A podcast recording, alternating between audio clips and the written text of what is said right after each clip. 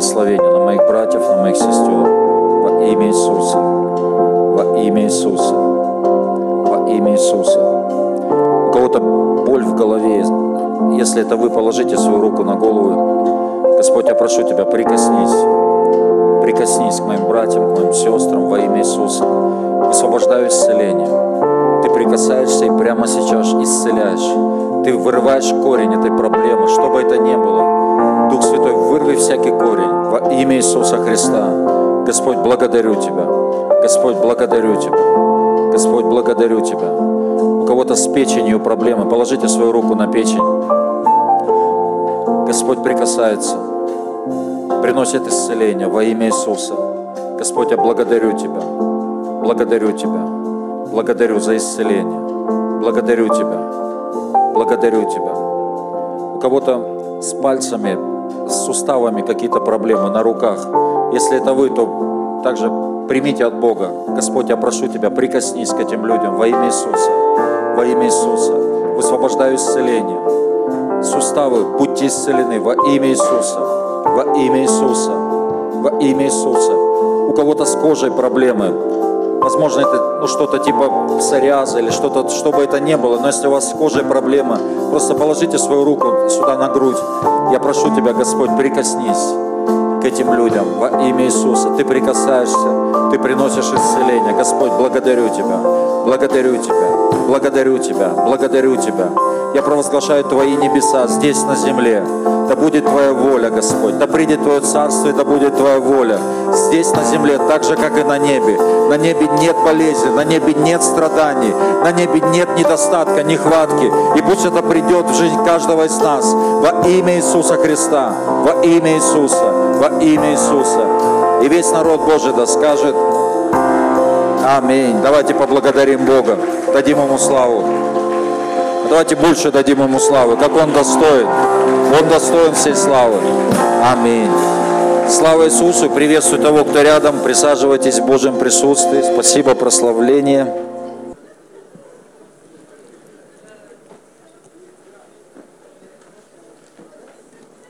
Если вы пишете, запишите. Помни весь путь. И мы откроем с вами Второзаконие, книга Второзакония, 8 глава. И посмотрим с вами со второго стиха и прочтем здесь такой достаточно большой отрывок. А, Второзаконие, 8 глава, со второго стиха. «И помни весь путь, которым вел тебя Господь Бог твой, по пустыне вот уже сорок лет, чтобы смирить тебя, чтобы испытать тебя и узнать, что в сердце твоем. Будешь ли хранить заповеди Его или нет? Он смирял тебя, томил тебя голодом, питал тебя манною, которой не знал ты и не знали отцы твои, дабы показать тебе, что не одним хлебом живет человек, но всяким словом, исходящим из уст Господа, живет человек. Одежда твоя не ветшала на тебе, и нога твоя не пухла вот уже сорок лет. И знай в сердце твоем, что Господь, Бог твой, учит тебя, как человек учит сына твоего. Итак, храни заповеди Господа, Бога твоего, ходя путями Его и боясь Его. Ибо Господь, Бог твой, ведет тебя в землю добрую, в землю, где потоки вод, источники и озера выходят из долин и гор, в землю, где пшеница, ячмень, виноградные лозы, смоковницы и гранатовые деревья, в землю, где масличные деревья и мед, в землю, в которой без скудости будешь есть хлеб твой и ни в чем не будешь иметь недостатка, в землю, в которой камни железа и из гор, которой будешь высекать медь. И когда будешь есть и насыщаться, тогда благословляй Господа Бога твоего за добрую землю, которую Он дал тебе. Берегись. Скажи соседу, берегись. Берегись, чтобы ты не забыл Господа Бога твоего, не соблюдая заповеди Его и законов Его и постановлений Его, которые сегодня заповедую тебе. Аминь. Итак, Бог говорит, обращается к своему народу, и Он говорит, помни весь путь, по которому я тебя вел. И очень важно нам с вами помнить то, что Бог делал в нашей жизни. Очень важно помнить эти свидетельства Божьего вмешательства в нашу жизнь и не забывать. Не забывать. И вот у этой способности запоминать и помнить, что делает Бог, есть цели. И первая цель Первая цель, когда мы свидетельствуем и когда мы замечаем, что Бог сделал в моей жизни, и я об этом свидетельствую, то я высвобождаю определенную атмосферу, я высвобождаю атмосферу Божьего присутствия. Я благодарю Его, тем самым я даю Ему место, я говорю, Господь, это Ты сделал. И он приходит. Вы замечали всякий раз, когда люди выходят свидетельствовать, то что-то высвобождается здесь. Кто это замечал? Божье присутствие сразу приходит. Люди выходят и говорят, Бог спас меня от аварии. Да? Мне вчера тоже сказали, что наши братья улетели э, с трассы. Я уже там собирался звонить, спрашивать, что ну, жена говорит, все нормально, не царапины, все хорошо. Я думаю, слава Богу, даже звонить не буду. Слава Богу, Бог хороший. И вот сегодня мы слышим это свидетельство. Слава Богу, Бог спас. То есть я, мы высвобождаем вот это Божье присутствие. И во-вторых, во-вторых, Бог говорит, помни весь путь, потому что у Бога есть определенная цель. Он хочет ввести свой народ в обетованную землю. Он хочет ввести в обетованную землю. То есть мы не просто так на этой земле, мы не просто, э, мы не просто ну, бесцельно здесь существуем. У Бога есть определенная цель, и Он хочет нас ну, перевести, так скажем, из точки А в точку Б, в точку благословения, в точку обетованной земли, в точку нашего призвания. Он хочет нас привести.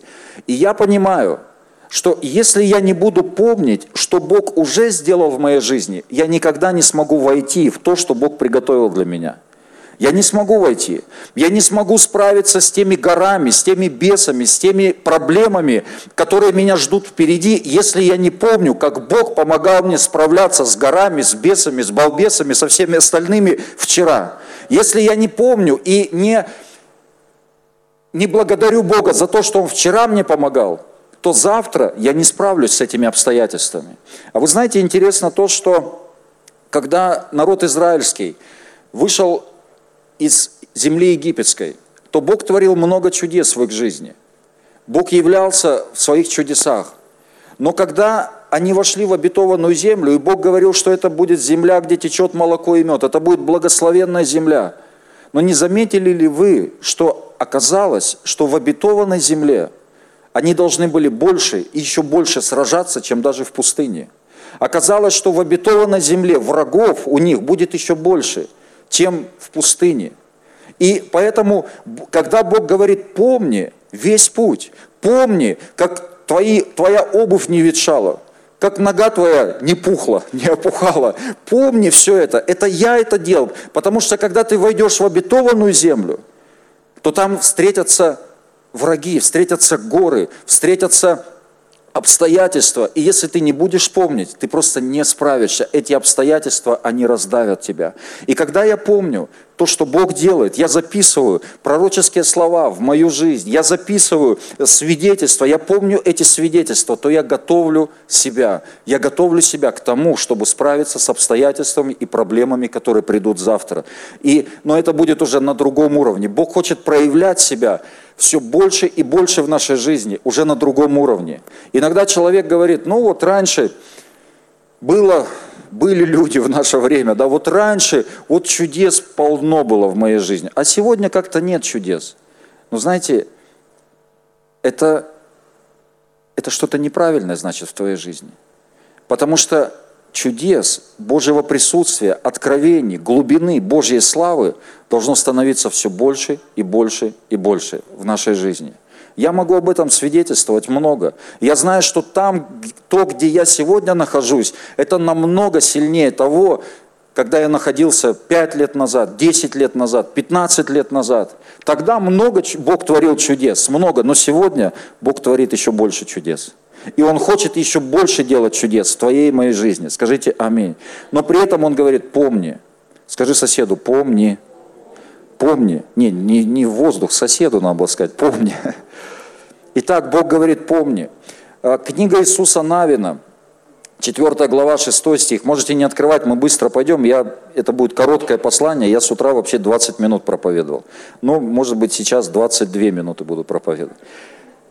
Чтобы они были у вас знамением. Там Иисус Навин говорит, что мы должны поставить камни, как памятник того, что Бог совершил. Чтобы они были у вас знамением, когда спросят вас в последующее время сыновья ваши и скажут, к чему у вас эти камни? Вы скажете, в память того, что вода Иордана разделилась перед ковчегом завета Господа всей земли, когда он переходил через Иордан. Тогда вода Иордана разделилась. Таким образом, камни эти будут у вас для сынов Израилевых памятником навек или свидетельством того, что Бог совершал.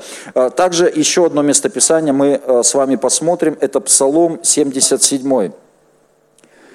И подобного мы можем увидеть в Ветхом Завете множество. Когда Бог являлся Аврааму, то Авраам оставлял там камни, он оставлял памятник. Это было как в наставление будущим поколениям, чтобы также запомнить, что Бог совершал.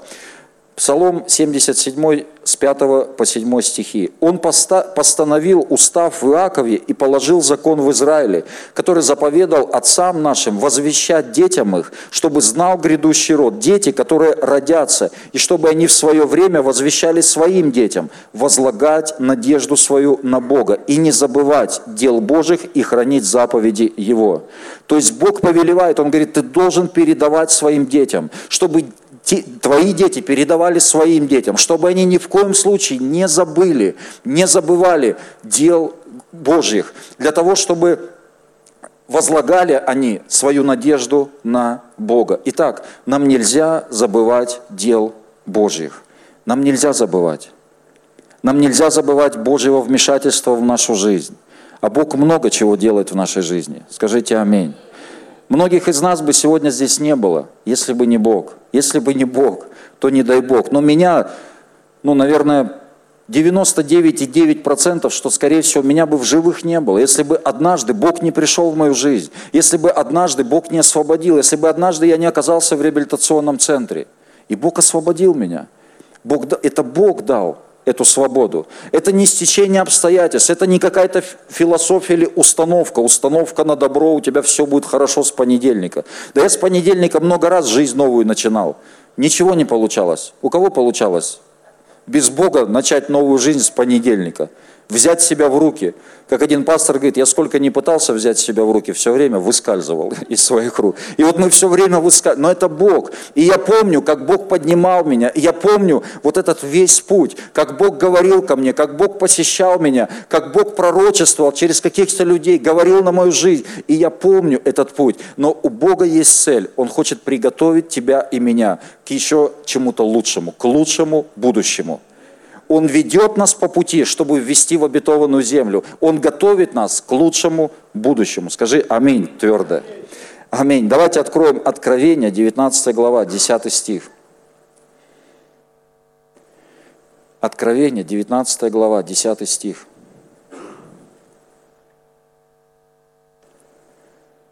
Я пал к ногам его, чтобы поклониться ему, но он сказал мне, смотри, не делай этого, я сослужитель тебе и братьям твоим, имеющим свидетельство Иисуса, Богу поклонись, ибо свидетельство Иисуса есть дух пророчества. Ибо свидетельство Иисуса есть дух пророчества. О чем речь? О том, когда я свидетельствую о том, что Иисус сделал что-то в моей жизни – я тем самым, свидетельствуя о Его славе, я пророчествую в свое будущее, что завтра, когда я встречусь с обстоятельствами, завтра, когда я встречусь с проблемами, с бесами, то я не они будут доминировать надо мной, а я буду доминировать. Потому что раз Иисус это сделал сегодня, тем самым Он пророчествует в мою жизнь, что завтра Он сделает то же самое, только уже на более высоком уровне. Скажите аминь. То есть свидетельство Иисуса есть дух пророчества. Это касается лично меня. Когда я помню эти свидетельства, это пророчество в мою жизнь, в мое будущее, что завтра будет лучше, чем сегодня, что Бог меня ведет в лучшее будущее. Но также, когда я выхожу в церкви и я свидетельствую о своем чуде, я пророчествую кому-то тем самым. Я пророчествую кому-то. Когда сегодня Андрей свидетельствовал и говорил, что Бог защитил, это было пророчество для кого-то. Бог высвобождает вот эту атмосферу. Я буду защищать тебя, я буду хранить тебя. Это высвобождает вот это пророчество в жизнь других людей. И это высвобождает определенную атмосферу Божьего присутствия и того, что Бог, Он среди нас. Скажите аминь. Итак, свидетельство Иисуса есть дух пророчества. Когда я свидетельствую. Поэтому, братья и сестры, пожалуйста, не бойтесь свидетельствовать. Высвобождайте этот пророческий дух. Высвобождайте, высвобождайте свидетельство. И знаете, часто проблема в том, что а, Божьи свидетельства, их нужно замечать. Быть внимательным. Многие люди, они выстраивают свою жизнь, они выстраивают свою жизнь на, на неудачах. Ну, то есть, или как свою теологию выстраивают на неудачах или поражениях. Ну, допустим, он, я что-то попробовал сделать, я попробовал поститься или молиться за кого-то, и ничего не произошло. И тогда, тогда человек делает вывод, ну, значит, Бог не действует. Значит, Бог... И сегодня, знаете, сколько теологии построено на неудачах.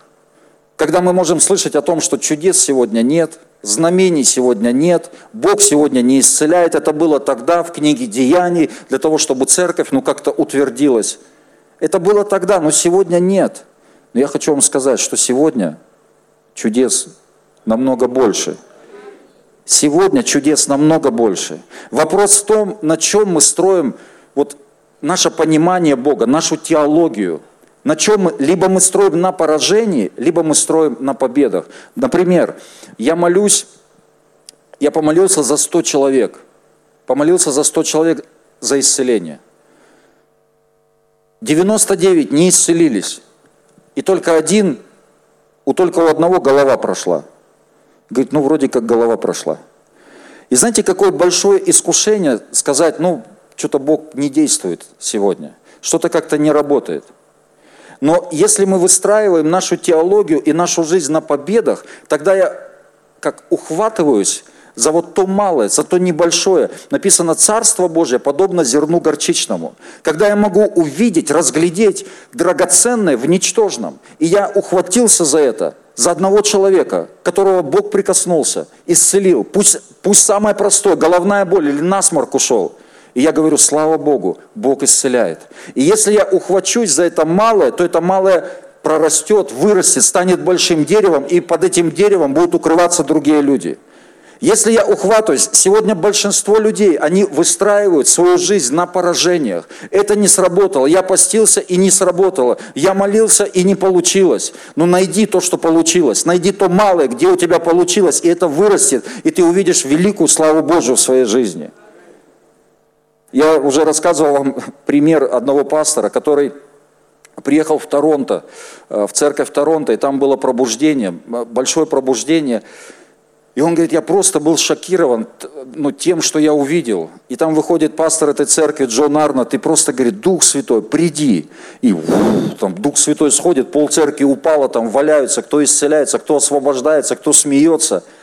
И он думает, вот мне бы так вот в моей церкви. И он говорит, я вернулся в свою церковь, вышел в воскресенье, взял микрофон, закрыл глаза и говорю, Дух Святой, приди. Глаз открываю, ничего не происходит. Люди смотрят на меня, говорит, и только одна женщина, из всех там сотни людей, только одна женщина, было явно, что с ней что-то происходит. Она стояла, плакала, всхлипывала. И знаете, что этот пастор после служения сказал, когда они собрались там лидерами? Он сказал, слава Богу, Дух Святой пришел. То есть он мог, имел вот эту способность ухватиться, и он выстроил свое отношение к Богу, то есть свою теологию, свое богословие на победе, а не на поражении. Можно было сказать, ну, видимо, да, что-то не то, не работает. Но он ухватился за это одно и сказал, слава Богу, Дух Святой пришел. И Дух Святой стал приходить все сильнее, сильнее, сильнее, сильнее. И сегодня там пробуждение со всего мира туда едут люди. Влияние пришло. Потому что мы должны с вами выстраивать нашу жизнь на победах, а не на поражениях. Выстраивать свою теологию на победе. Аминь. И Иисус, совершая какое-то чудо в твоей и моей жизни, совершая какое-то чудо, Он хочет подготовить нас к еще большему чуду. Можете это записать. Совершая какое-то чудо в твоей и моей жизни, Он хочет нас подготовить к еще большему чуду. И также Он хочет дать инструменты в, наших, в наши руки, чтобы мы могли быть более эффективны в строительстве Царства Божия. Чтобы мы могли быть более эффективными. Давайте мы посмотрим одну историю, это Матфея, 16 глава. Евангелие от Матфея, 16 глава.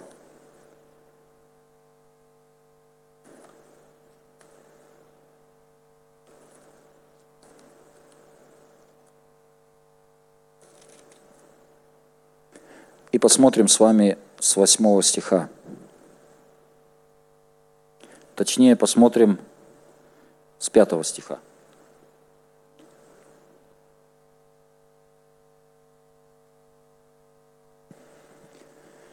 Переправившись на другую сторону, ученики его забыли взять хлебов. Иисус сказал им, смотрите, берегитесь закваски фарисейской и садукейской. Они не помышляли в себе, э, они же помышляли в себе и говорили, что это значит, что хлебов мы не взяли. Уразумев то, Иисус сказал им, что помышляете вы в себе, маловерные, что хлебов не взяли? Еще ли не понимаете и не помните о пяти хлебах на пять тысяч человек, и сколько коробов вы выбрали? Не о семи хлебах на четыре, э, не о семи хлебах на четыре тысячи, и сколько корзин вы набрали? Как вы не разумеете, что не о хлебе сказал я вам, берегитесь закваски фарисейской и садукейской. Тогда они поняли, что он говорил им беречься не закваски хлебной, но учения фарисейского и садукейского. Итак, мы знаем, что Иисус э, творит великое чудо совместно с учениками. Он берет пять хлебов, две рыбы, он преломляет и кормит в одном случае пять тысяч человек, в другом случае четыре тысячи человек. И я понимаю, что всякий раз, когда Иисус совершает какое-то чудо, Он совершает это с целью. Ну, ты скажешь, ну он просто накормил. Ну да, накормил тоже благословил, Он хочет нас кормить. Но с другой стороны, Он также хочет, Он совершает свое чудо, чтобы снарядить учеников, чтобы вложить веру в их сердца. А в другом месте эта же история, Он учеников упрекает, и Он говорит, вы люди с окаменелыми сердцами, ваши сердца каменные, то есть вы не можете принять, вы не можете уразуметь, о чем идет речь, что происходит – так вот, ученики, Иисус их упрекает, и он говорит э, о закваске фарисейской, и ученики говорят, а он опять про хлеб, мы же хлеб не взяли. Иисус начинает их упрекать, он говорит, да при чем здесь хлеб? Вы что, не помните, что ли, что я пять тысяч накормил двумя хлебами?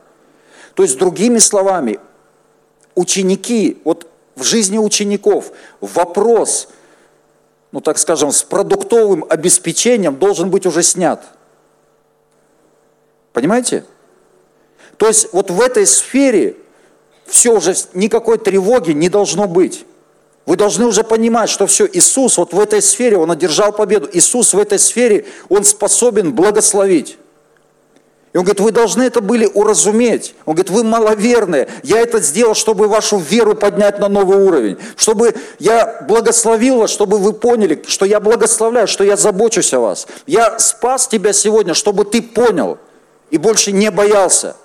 Завтра, чтобы ты не боялся, что я как сегодня позаботился о тебе, я так и завтра о тебе позабочусь. То есть Иисус говорит, вы маловерно, Он упрекает их. Он говорит, в этой, в этой сфере должен быть снят вопрос. Вы должны уже вооружиться вот этим пониманием, откровением, верой, что Иисус, Он может из двух хлебов, Он может накормить пять тысяч человек. То есть в этой сфере должна быть снят, ну как снята тревога. Понимаете меня, о чем речь? Скажешь, хорошо говоришь, но это же не так все просто. Я понимаю, что это не так все просто. Но я и проповедую, чтобы мы в это вошли с вами. Все больше и больше.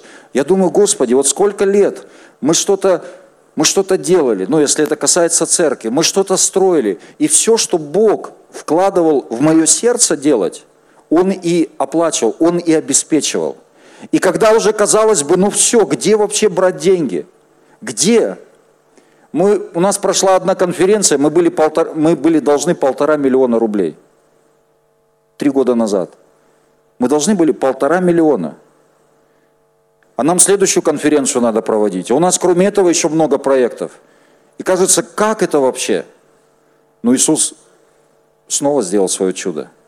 И Он делает это чудо за чудом. И когда мы это замечаем, как Иисус обеспечивает, как Иисус благословляет, как Он приумножает, снова и снова Он это делает для того, чтобы подготовить нас к чему-то более великому, к лучшему будущему, к обетованной земле, ко встрече с горами, которые мы можем сдвинуть в море, ко всяким скорпионам, которые мы можем наступать на всякую вражью силу, и чтобы мы доминировали, а не обстоятельства доминировали над нами. И он говорит, вы маловерные. Интересно, что Иисус вообще за что упрекал, кстати, учеников? Вот, ну скажите мне.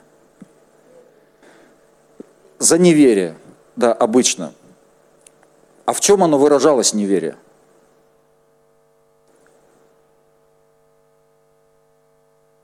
А неверие. Неверие в неверии. Ну ладно, хорошо, я, как говорил профессор у нас на, на этих, на уроках, он говорит, ну, вижу уже по глазам, правильно думаете, почему молчите? Вот. Он раз-раз мне вопрос задал, ну там какой-то там философский, я сижу, глазами моргаю, он говорит, понятно, потеряли коллегу, ну и дальше такой, знаете, Как я вообще сюда пришел-то? А, не, да, Иисус упрекал, спасибо. Кстати, знаете, свидетельство хочу рассказать по ходу. Запомните, потом напомните, да, что про неверие, да? Сестра свидетельствует, может, я уже рассказывал, я не помню. В Челябинске мы были. Одна сестра вышла, начала свидетельствовать. У нее какая-то ситуация, но очень сложная ситуация. И она говорит, я смотрела вашу проповедь, мою проповедь. И она говорит, я молилась и говорю, Господь, ну пусть вот скажи мне через него вот это, вот это и вот это. И я что-то проповедую, проповедую, и раз стал отклоняться от темы, и, и, и сказал именно то, что вот она просила. И потом сам говорю тут же, говорю, как я здесь оказался вообще? Ну и меня тоже раз, я вернулся в, русло. И она говорит, это же я молилась, и вот вы там оказались, потому что я молилась. Так что кто его знает, может кто-то молится здесь, и меня мотает туда-сюда, влево. Вот.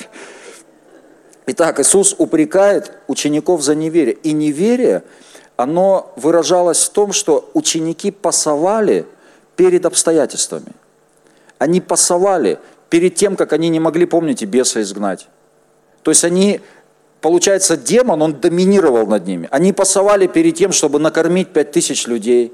Они пасовали перед страхом, когда они плыли в лодке и поднялась буря. Они пасовали перед обстоятельствами. И Иисус упрекал их за это. Он говорит, не вы должны пасовать, не над вами это должно доминировать, а вы должны доминировать. Интересно, что Иисус нигде никогда не упрекал учеников своих за то, что они теологически были не подкованы. Хотя это важно, быть теологически подкованным, знать доктрины, но он нигде не предъявлял им претензий за то, что они плохо знали закон Моисеев, что они что-то там в каких-то тонкостях закона, они не разбирались. Нет, все, за что он упрекал? Он упрекал их за неверие. То есть когда они пасовали перед обстоятельством. Но Бог хочет, чтобы мы с вами жили сверхъестественной жизнью, чтобы мы жили над обстоятельствами, чтобы мы доминировали, а не обстоятельства доминировали над нами.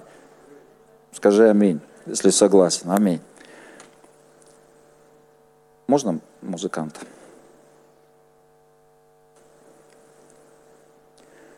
Итак, Иисус готовит нас через свои чудеса, через свое влияние в, наш, в нашей жизни. Он готовит нас к большему будущему, к лучшему будущему. Кстати, свидетельство, слово свидетельство, древнееврейское слово свидетельство, корень древнееврейского слова свидетельство, то есть когда мы свидетельствуем о чудесах Божьих, означает сделать снова. Сделать снова. То есть когда я свидетельствую, я высвобождаю эту атмосферу, когда Иисус будет снова что-то делать в моей жизни. У меня на домашней группе один брат говорит, я понял, чем больше свидетельствуешь, тем больше чудес. Это правда. Помните, бездна бездну призывает – и чем больше я свидетельствую, тем больше я высвобождаю это. Я высвобождаю вот эту бездну богатства, премудрости Христовой. Я высвобождаю, я говорю о чудесах. Я говорю о чудесах. То, что мы говорим с вами, так как мы смотрим, мы что-то высвобождаем с вами, и мы притягиваем в свою жизнь. Если я полон негатива, я полон недовольства, не так много времени пройдет, как вы увидите, что вокруг вас такие же люди – и весь негатив вы соберете на себя. Весь негатив. Но если я полон чудес Божьих, если я полон свидетельств Божьих, когда я прихожу на домашнюю группу, я говорю, братья, давайте будем свидетельствовать. Мы приходим на молитвы, мы говорим, давайте будем свидетельствовать. На воскресных служениях мы говорим, давайте будем свидетельствовать. То есть мы бездну, как бездной, бездной бездну призываем. Мы призываем, мы притягиваем это в свою жизнь. Еще больше чудес. Мы больше это видим, мы больше замечаем, мы больше свидетельствуем, и еще больше это будет приходить в нашу жизнь. Аминь. Однажды Бог сказал Моисею построить ковчег. Построить ковчег. И он дал инструкции. И ковчег, он символизировал, во-первых, то, что израильский народ, они в завете с Богом. И второе, ковчег свидетельствовал о реальном Божьем присутствии среди Божьего народа. Это было свидетельством. То есть ковчег, он был свидетельством. Когда Бог обращается к Ною, он обращается, и он говорит, Ной, ты должен построить ковчег. Это то же самое слово. Он говорит, ты должен построить ковчег. Когда Моисей, будучи младенцем, ему угрожала серьезная опасность, то помните, его положили в корзинку, мама положила в корзинку, и эта корзинка называлась тем же самым словом – ковчег. Ковчег. И Бог не сказал Ною построить лодку, потому что лодка, ну, в еврейском языке это другое слово. Он, он не сказал построить лодку, он сказал построить ковчег. И чем отличается лодка от ковчега? Лодка, она держится на воде благодаря естественным законам физики. Она держится на воде благодаря естественным законам физики. Мы можем с вами жить естественным образом жизни, очень естественным. Но ковчег – это было сверхъестественное Божье спасение. Скорее всего, этот ковчег, он не отвечал всем правилам физики, строительства судов. Но это Бог держал свою руку. Какая была вероятность, что этот младенец останется в живых в этом ковчеге, в этой корзине? Какая вероятность? Там крокодилы, там детей указ, то есть по закону детей еврейских нужно было убивать. Какая вероятность?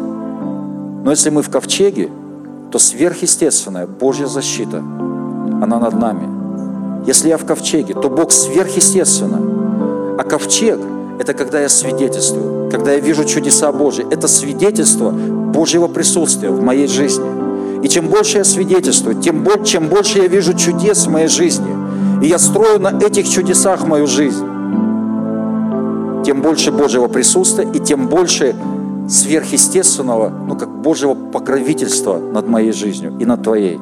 Скажите аминь. Аминь. Числа, 10 глава, 35 стих. Числа, 10 глава, 35 стих. Когда поднимался ковчег в путь, Моисей говорил – Восстань, Господи, и рассеются враги Твои, и побегут от лица Твоего, ненавидящие Тебя. Когда поднимался ковчег, то есть был момент, когда люди поднимали ковчег на свои плечи, Божье присутствие, свидетельство Божьего присутствия в их жизни. И они несли, и тогда, тогда Моисей пророчески говорил, «Восстань, Господь, и рассеются враги Твои, и побегут от лица Твоего ненавидящие Тебя» когда ковчег, когда Божье присутствие в моей жизни, то Бог пророчествует, что все враги, они рассеются. Потому что Бог восстает. Потому что я свидетельствую, потому что я вижу Божью руку. Все эти годы, как Бог вел, как Бог ведет, как Он спасает, исцеляет, как Он благословляет, как Он заботится. Этот ковчег в моей жизни. И тогда все враги, они рассеются. Скажите аминь. Восстань, Господь, и рассеются враги Твои. И интересно, по преданию, по преданию, этого нет в Библии, но по преданию, по преданию говорят, что, ну, евреи говорят, что когда люди брали ковчег на свои плечи, то не люди несли ковчег, а ковчег нес людей. Ну, есть такое предание. Что он становился настолько легким, что сам ковчег он несет. Это есть сверхъестественная жизнь. Когда Божье присутствие, оно несет тебя. Да, ты платишь цену определенную, ты ложишь на плечи, ты замечаешь, ты фиксируешь это. Может быть, посреди тьмы, посреди проблем, но ты говоришь, Господь, все равно слава Тебе, я вижу Твою руку, я видел, я помню весь путь. И тогда этот ковчег, он берет и несет тебя. Он становится легким, он несет, Божье присутствие, оно несет тебя. И последнее место Писания, Откровение, 12 глава, 11 стих. Откровение, 12 глава, 11 стих. Они победили его, то есть лукавого, дьявола, кровью Агнца и словом свидетельства своего. И не возлюбили души своей даже до смерти. Они победили лукавого кровью Агнца и словом свидетельства. Есть великая сила в нашем свидетельстве. В нашем свидетельстве. Это высвобождает Божье присутствие в мою жизнь это высвобождает, это пророчески говорит о моем будущем, что Бог ведет нас в лучшее будущее. И написано, и не возлюбили души своей даже до смерти. То есть смерть, она теряет, смерть, страх теряет свою силу, свое влияние, когда моя жизнь наполнена Божьим присутствием, когда моя жизнь наполнена Божьими свидетельствами, тогда мне и смерть не страшна. Мы разговаривали, я был в Норильске, с Михаилом Ивановичем мы разговаривали. И несколько лет назад его пришли, его там запугивали, ну, определенные структуры, ну, пытались его запугать. И Михаил, представьте, Михаила Ивановича запугать пытались. Вот это точно. И Михаил Иванович говорит, вы что меня пугаете? Я смерти-то не боюсь. Это вам нужно покаяться, чтобы и вы тоже смерти не боялись. Давайте я помолюсь за вас. Он с такими глазами, не надо за меня молиться, и ушел. Ну как такого человека напугаешь? Скажите Михаилу Ивановичу, что Михаил Иванович, что-то исцелений нет. Я не знаю, он сразу бесов из вас начнет изгонять. Потому что у него столько исцелений. Куда не приедешь, там везде про Михаила Ивановича ну, свидетельствуют. Там чудеса, там чудеса. Одна сестра в Челябинске вышла свидетельствовать и говорит, вот там мы не могли забеременеть, а тут Михаил Иванович приехал, и я забеременела. Сила.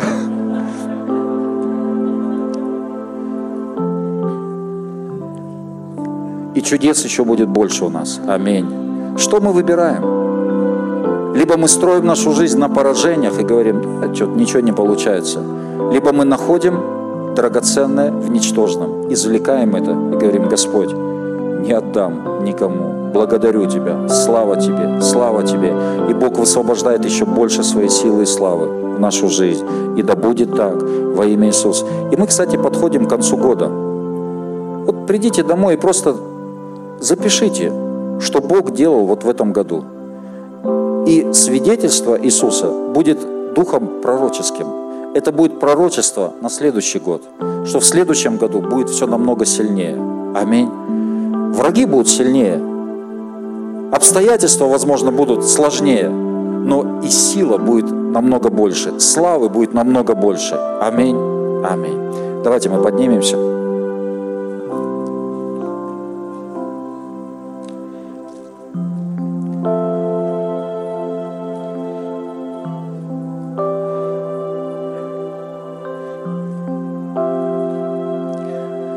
И помолимся.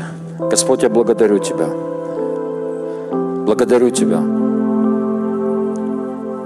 за весь путь, которым Ты нас вел. Благодарю Тебя. Спасибо Тебе, Дух Святой. Спасибо Тебе за заботу. Спасибо Тебе. Спасибо Тебе.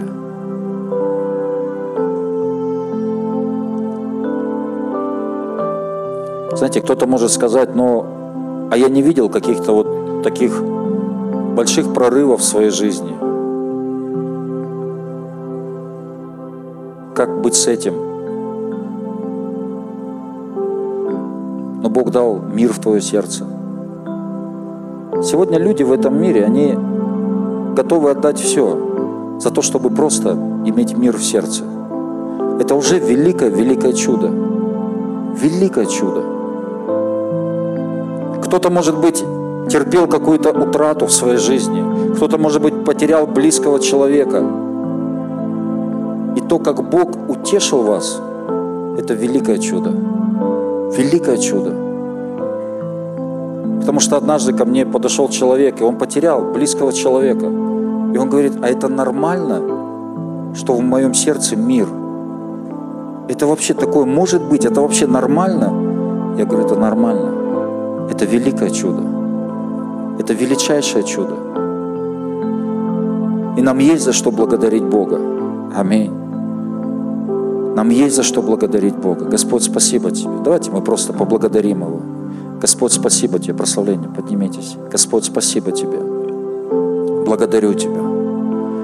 Благодарю Тебя за все чудеса, которые Ты являешь в нашей жизни. Спасибо Тебе за весь путь, которым Ты ведешь нас.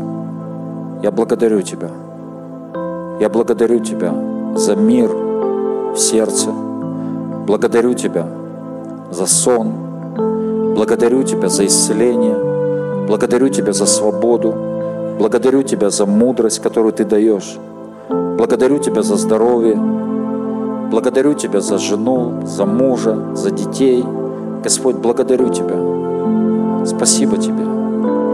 Спасибо Тебе. Спасибо Тебе. Спасибо Тебе за Твое присутствие в моей жизни. Благодарю Тебя. Спасибо Тебе. Кемасо, ламаши, керамасо,